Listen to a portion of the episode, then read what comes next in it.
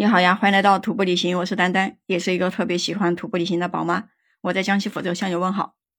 之前呢，到这个尼泊尔徒步这个 EBC 的时候，别人有跟我说过一个地方，就是到达南池市场前面有一个双桥，这个双桥呢，就是电影拍摄一个《绝命海拔》，它里面就有这个取景的地方。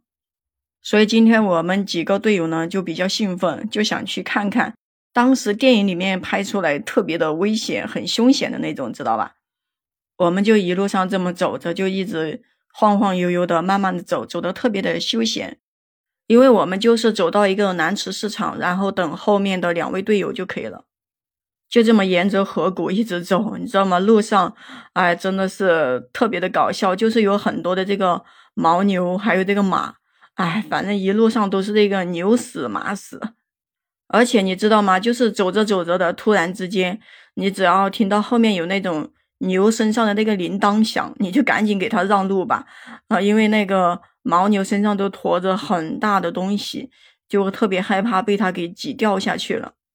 而且呢，这一路上有很多的这种桥要过，呃，这种桥呢，它呃基本上都是这种铁索桥，就是很长。所以这个牛啊马的，在这个桥上走的时候，我们就不怎么敢走，呃，基本上要等这个牛跟马走过去以后才敢走。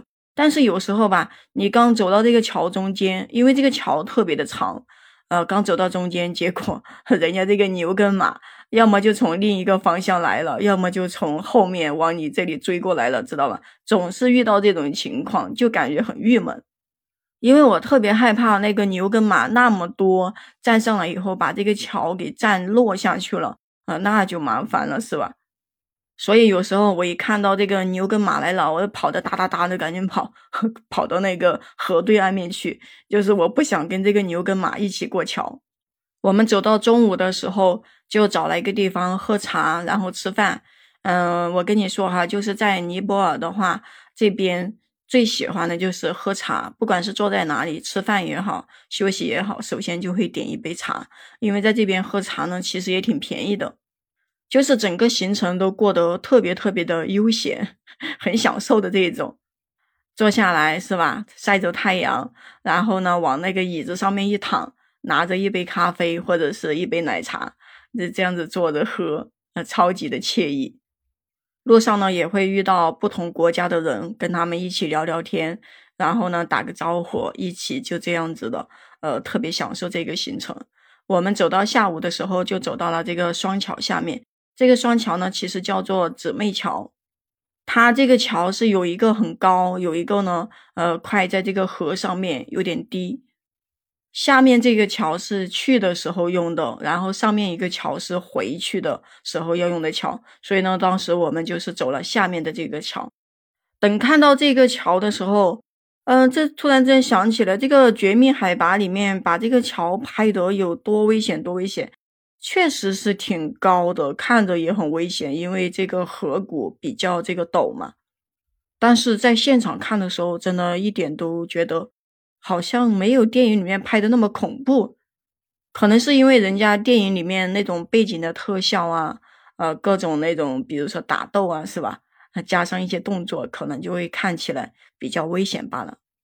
但是在这个桥上拍这个照片还是挺好看的，河两边都是河谷，这个河里面的水呢也是这种奶白色的啊，一般雪山的河水都是这种颜色吧。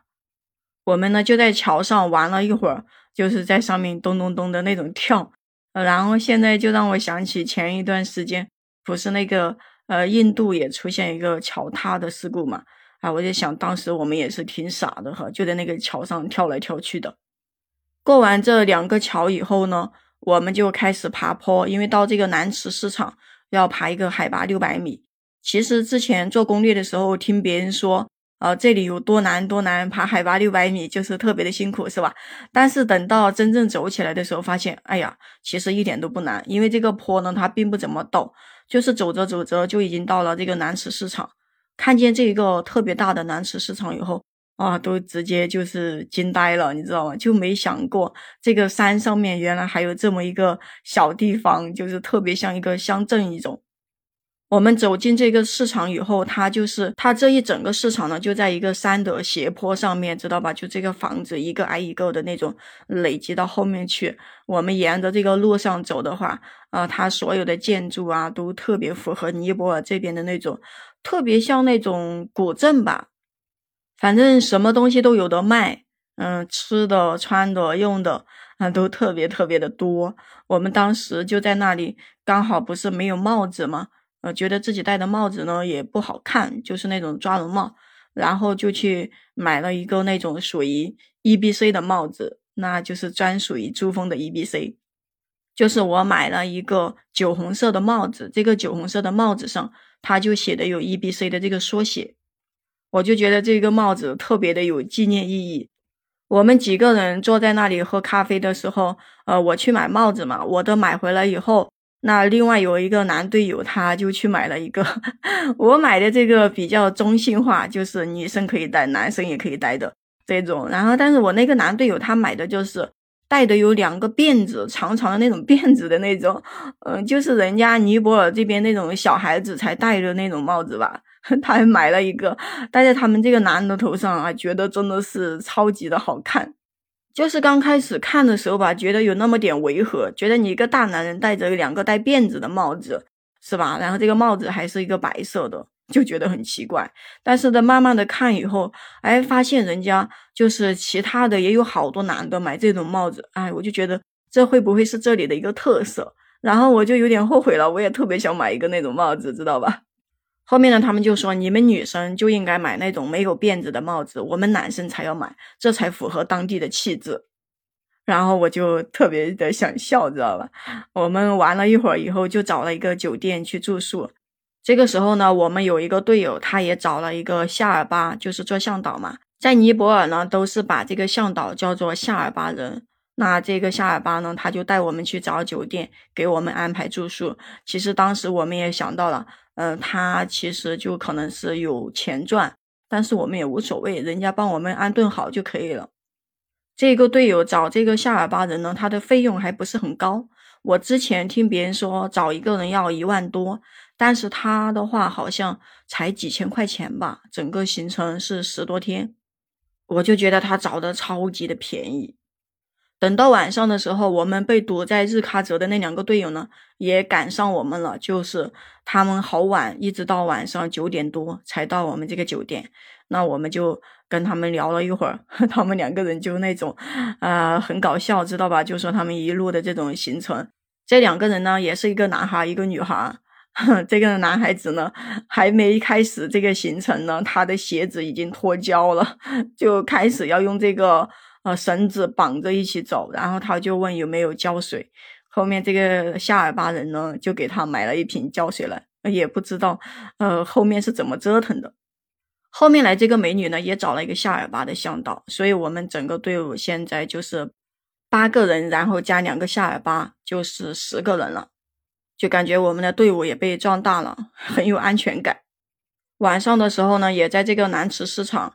到处逛了一下，买了一些东西做补给。因为这个南池市场呢，也是整个 E B C 最后的一个市场了。就是过了这里以后都没有市场，买东西呢就不是特别的方便了，就只能到一些酒店呀之类的买，还不一定买得到，价格也特别的贵。所以呢，大家都做了一个补给。这个南池市场的海拔是三千三百多米，所以呢也没有什么高反，嗯，觉得还挺舒服的。可能是因为。一直都是从特别低的海拔慢慢慢慢的走上来的吧，所以反应并不是很大。晚上呢，大家又是坐在一起烤火聊天，感觉好像每天都是烤火聊天这种日子，嗯，还是挺好的。那行，今天就先跟你分享到这里了。关注丹丹，订阅我的专辑，也可以在评论区跟我留言互动呀。或者如果说你也喜欢户外、喜欢旅行的话，可以加入丹丹的听友粉丝群。就是丹丹的拼音加上八七二幺零，我们下期再见。